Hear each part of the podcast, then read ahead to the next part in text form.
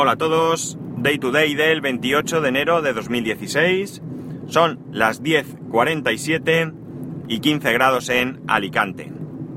Hoy más tarde también, pero bueno, allá vamos. Eh, cosas. Hubo el otro día uno de vosotros que ayer comenté que me quería preparar el tema, darle vueltas, no prepararlo porque realmente no es prepararlo, sino darle unas cuantas vueltas en la cabeza. Y lo primero tengo que pedir disculpas porque he intentado encontrar el correo. Yo creo que me contactaste por correo con esta pregunta y he sido incapaz de encontrarlo, por lo menos desde el iPhone. Luego en casa intentaré... Intentaré no. Luego en casa lo buscaré y eh, te, mañana comento quién ha sido. Y venía al respecto, el, correo venía eh, referente, mejor dicho, al tema del, eh, de los teclados de terceros.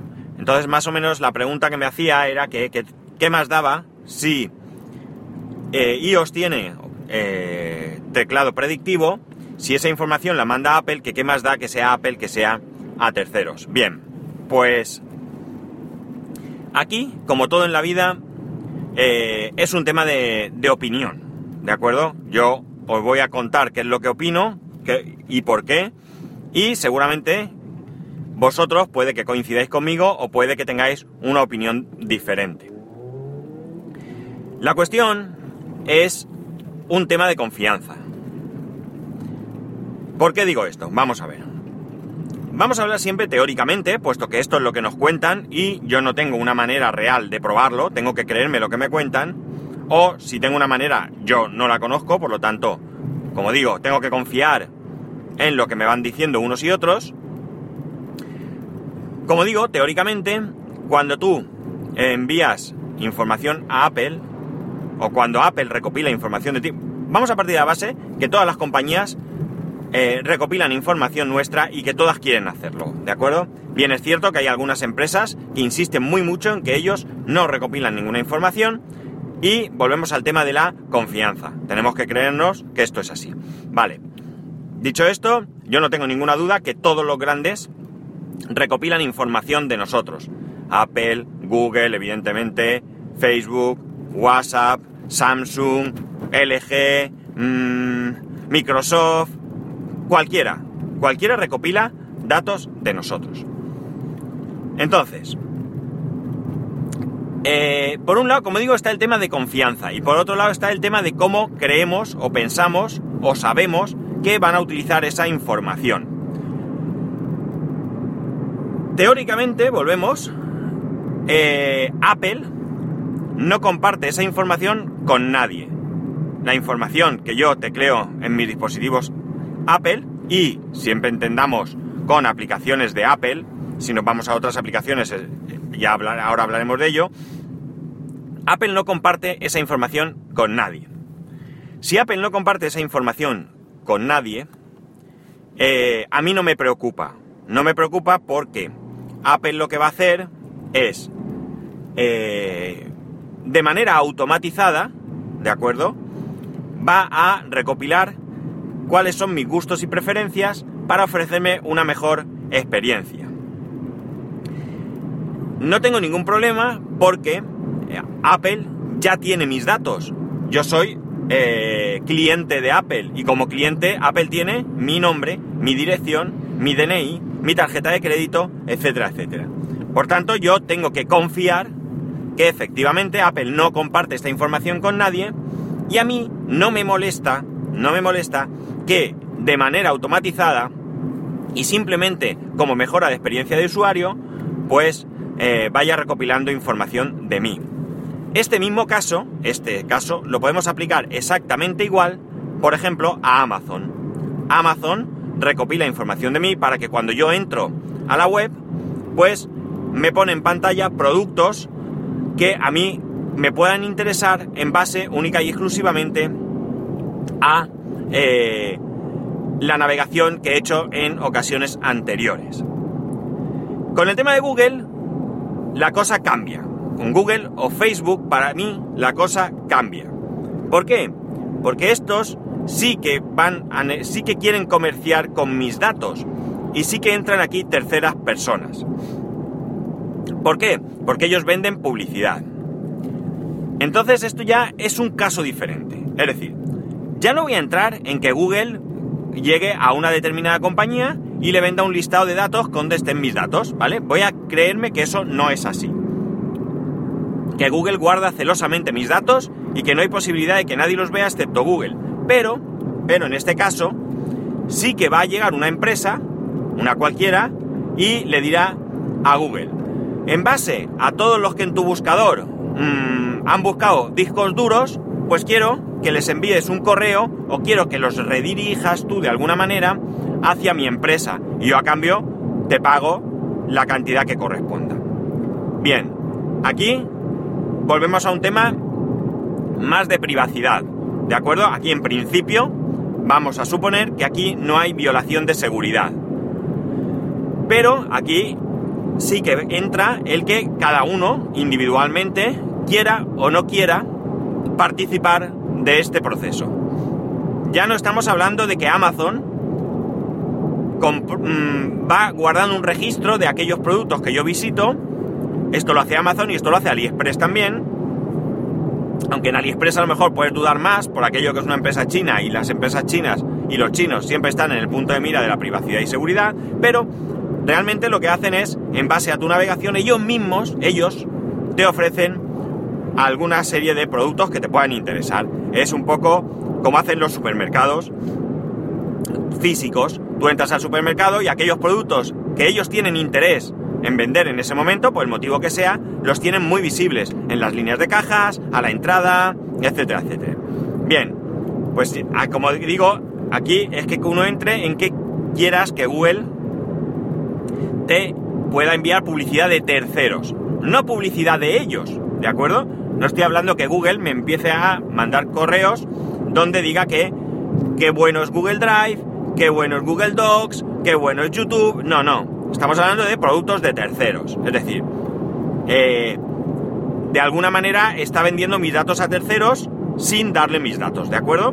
Yo voy a suponer que esto es así, no voy a acusar a Apple, como digo, de que haga un listado y se lo entregue a una empresa y que esa empresa me mande el correo. Porque esto sería absurdo, porque Google estaría dando su gallina de los huevos de oro. Y dudo mucho que a Google le interese pues ir desprendiéndose de lo que tiene más importante, que es eh, la inmensa mm, base de datos de eh, personas.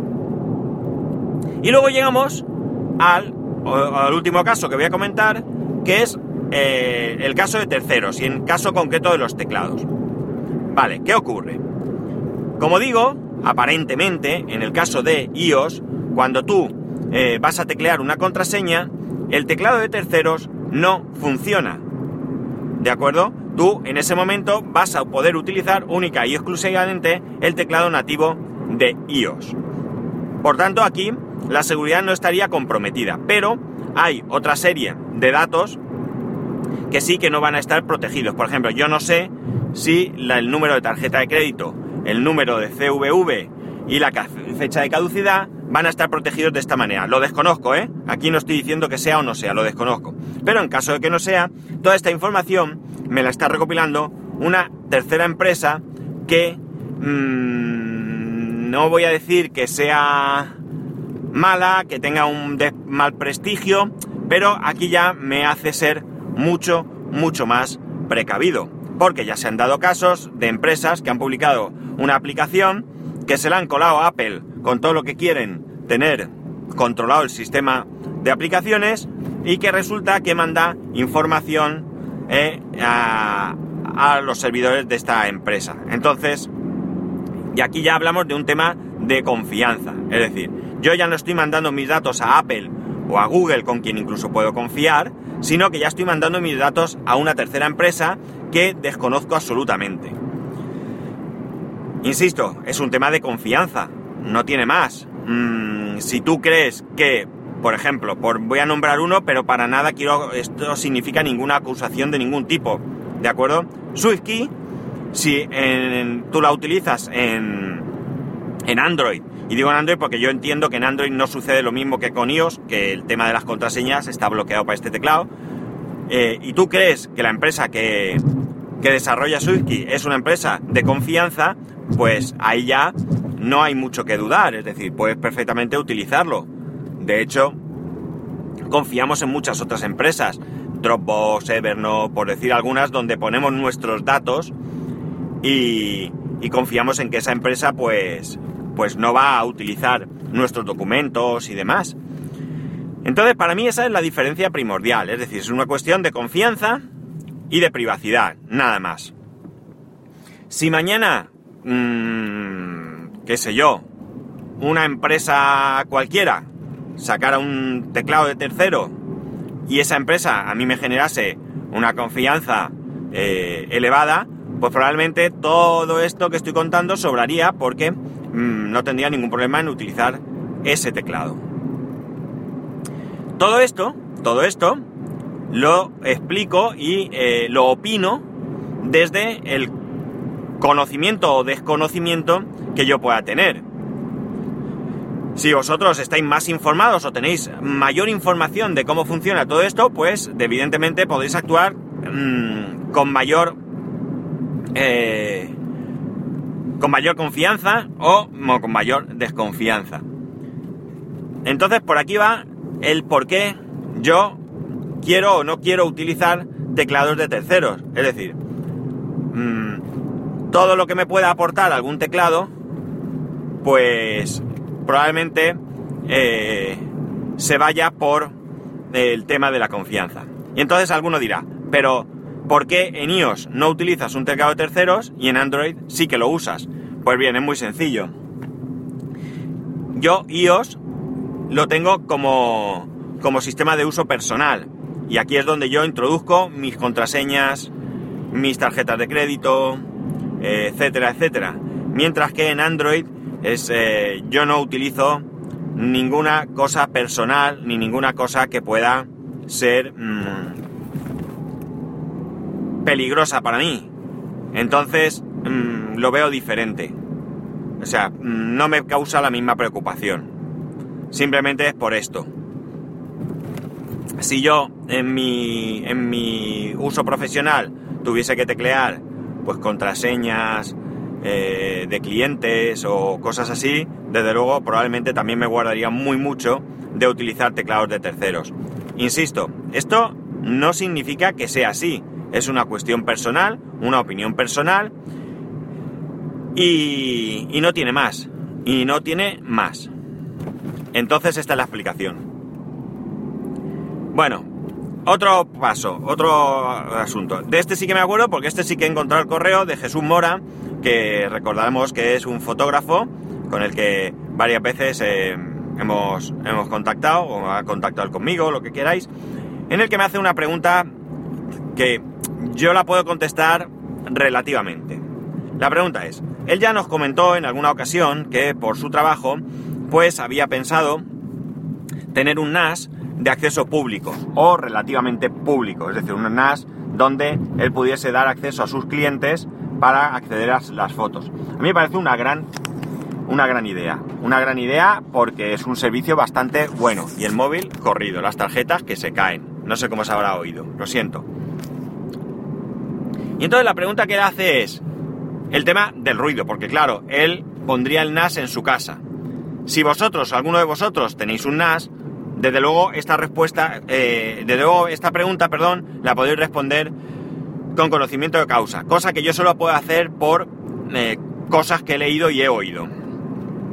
Y al mismo tiempo podemos hablar del servidor este, del G8 de HP, que, eh, que también hablé de él el otro día. Bien, en cuanto al NAS, yo por lo que he leído, es bastante, bastante silencioso. Con lo cual no habría ningún problema de tenerlo 24 horas en tu casa en algún sitio eh, puesto. Evidentemente, quizás en el dormitorio no sea el mejor sitio, porque no solamente está el tema de los ventiladores, sino también los discos duros harán su ruido y también, por supuesto, los LED y demás pues te pueden molestar. Aquí ya pasamos de que tenemos el ruido de los ventiladores que pueda tener, ventilador o ventiladores, y el ruido que puedan hacer los discos duros. Como digo yo, por lo que he leído, son bastante, bastante silenciosos. En el tema del G8, eh, aquí sí que tengo un compañero que que tiene uno, que tiene uno, y ayer, creo que fue, le comenté el tema y le pregunté que qué tal el ruido, que cómo, cómo iba. Y él me comentó que él lo tenía en el salón y que no le suponía absolutamente ninguna molestia, ni de día ni de noche. No le impedía ver la televisión, o mejor dicho, oír la televisión, no le impedía, no le impedía estar tranquilamente en el sofá de su casa, porque no hacía ruido. Evidentemente estamos hablando de una persona que tiene un servidor, un NAS de uso personal. Bien es cierto que hay ahí un FTP al que podemos acceder nosotros, los compañeros, por si queremos dejar alguna cosa y demás, pero que no lo utilizamos habitualmente. Es algo muy, muy, muy, muy, muy, muy esporádico. Pero él me confirma que eh, el ruido es... Vaya, voy a pausar un segundo. Bueno, pues ahí va. Eh, como digo, era es bastante silencioso y no molesta. Entonces, eso es lo que hay. Y ya, por cierto, pues mira, os voy a comentar una cosita. Yo tengo un... He recordado que tengo en el trastero un, un PC. Es un PC IBM pequeñito. Creo recordar que lleva un Pentium 4. Es un PC que yo utilicé durante mucho tiempo antes de pasarme al Mac. Ese PC yo lo tenía con Windows y era el que yo utilizaba habitualmente. Y, eh, como digo, lo tengo en el trastero. Entonces, eh, he pensado que voy a instalar ahí el software de NAS para ver eh, realmente mm, qué utilidad va a tener para mí este dispositivo. Yo creo que va a ser útil, pero claro, no como todo en la vida, hasta que no lo, hasta que no lo pruebas, no vas, no tienes la, seguridad. Desde luego los que habéis contactado conmigo, que tenéis un NAS, eh, me habéis, me habéis tratado de convencer de que del paso. Entonces, como ya sabéis que no es algo que voy a hacer inmediatamente, es algo que haré a futuro, pues qué mejor que hacer esto que es lo mismo exactamente que hice con el tema de, del Mac. Yo me... A ver... Mm, sí, que voy a un sitio y no quiero perderme. El tema del Mac, es decir, yo monté un Hackintosh con un equipo y lo estuve utilizando durante varios meses hasta tener la certeza de que eh, era un, un sistema que era útil para mí. Pues voy a hacer lo mismo. Entonces, en el momento que pueda, no sé si será hoy, será mañana, pues iré al trastero, cogeré el equipo, lo voy a instalar y a ver qué pasa con esto. A ver si, como digo, me sirve para, para mi día a día y me resulta útil. Pues nada, chicos, ya sabéis. Para poneros en contacto conmigo, Twitter y Telegram, arroba spascual, eh, day to day arroba spascual.es el correo. Eh, un saludo y nos escuchamos mañana.